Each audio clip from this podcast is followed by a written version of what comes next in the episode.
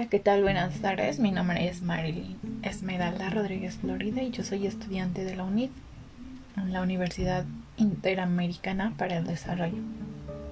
Bueno, pues yo estoy cursando la materia de contabilidad y finanzas.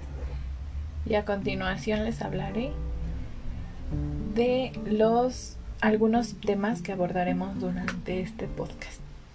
Vamos a hablar sobre los conceptos básicos del capital contable, su clasificación, emisión de acciones, las reglas de evaluación y prestación de las acciones, utilidades retenidas, efectos de la inflación sobre el capital contable. Bueno, significa, el capital contable significa, perdón, que todos los recursos que tiene una empresa, una organización o una entidad, como quiera llamársele, eh, estos los usan, bueno, sus recursos para realizar sus objetivos o los fines que cada una de estas empresas tenga. Y estos son eh, aportados por dueños, por algunos propietarios, socios o accionistas, es como se les puede llamar a las personas que conforman una empresa, ¿no? Y a personas que invirtieron el dinero en esta empresa. El capital contable está formado por las aportaciones de estas personas, de los socios, o como les llamábamos anteriormente, las ganancias o las pérdidas que se generen. Eh, las cuentas más utilizadas en el capital contable son clasificadas en varios apartados o con varios nombres. Por ejemplo, tenemos el capital social, que son todas estas aportaciones que han hecho las, los socios, las personas que, que son accionistas. El capital autorizado tenemos que es la cifra máxima que puede aportar una persona o un socio sin modificar la escritura constitutiva.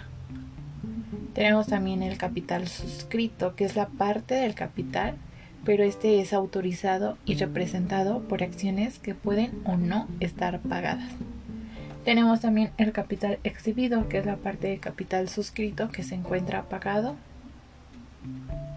Y tenemos el capital contribuido, que este forma parte de las acciones iniciales o acciones em, nuevas. O también puede ser alguna u otra reinversión de utilidad y de alguna reserva. El capital ganado es prácticamente todas las utilidades, las pérdidas y alguna que otra reserva. Bueno, también sabemos que el capital contable muestra los conceptos relativos a las aportaciones, utilidades y pérdidas de los socios que tienen un carácter de dueño eh, en la entidad o en la empresa, ¿verdad? Y este también, al igual que el pasivo, es una fuente de recursos dentro de la empresa, pero esta es interna. Eh, vamos a hablar un poco de la emisión de acciones, que bueno, sabemos que una acción es una unidad de propiedad de una empresa. Esta se puede poner a la venta a inversionistas cada una de las unidades se les conoce como una acción. Y la emisión o declaración inicial de todas estas acciones se conoce como colocación primaria.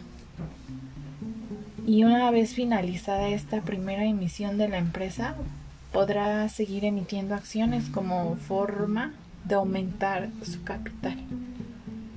O sea, que significa que la emisión de acciones recauda el capital con la venta de las mismas para afrontar nuevas inversiones y pues por lo tanto va a constituir una forma de financiamiento.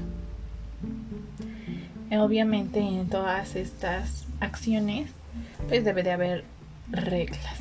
Vamos a hablar que las aportaciones para futuros aumentos de capital, el componente del capital de las obligaciones convertibles en acciones o, instrumentos financieros que es sustancia de capital deben cumplir algunos requisitos para que se considere como capital contable. Estos deben presentarse en un rubro del capital contribuido por separado del capital social. Y eh, vamos a hablar también sobre lo que viene siendo el efecto de la inflación sobre el capital contable. Vamos a hablar que el efecto, perdón, la inflación pues es el incremento generalizado y sostenido en el nivel general de precios de una canasta de algún bien o puede ser también de algún servicio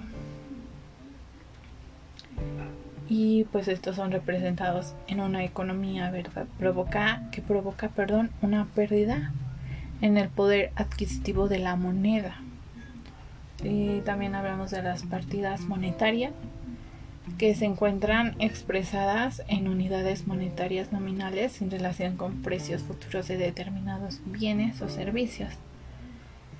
Eh, aquí igual vamos a conocer lo que son las partidas no monetarias, pues son aquellas cuyo valor nominal varía mucho de acuerdo con el comportamiento de la inflación o del aumento de los precios. Los efectos que tiene la inflación en los estados financieros o en este pues capital, ¿no? Que, que estamos hablando del capital contable, se puede observar principalmente en los activos fijos tangibles que afectan el capital contable de las empresas. Debido a la pérdida del poder adquisitivo, la moneda pues puede perder eh, perder su valor de compra en el transcurso del tiempo que pase, por lo que es necesario o recomendable que se realice una reexpresión o una presentación de estados financieros de acuerdo a las normas que estén vigentes, que sean específicas y que puedan aplicarse en las empresas. Pues con esto vamos a concluir, que fue el último tema.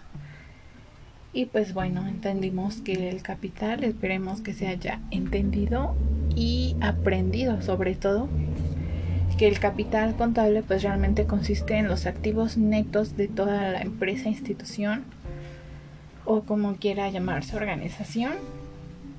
O sea, es decir, la parte de los activos que realmente son de la entidad después de disminuir todas las obligaciones pendientes de pago. Bueno, muchas gracias por su atención. Espero que me hayan entendido o al menos pues aprendido, ¿verdad? Gracias.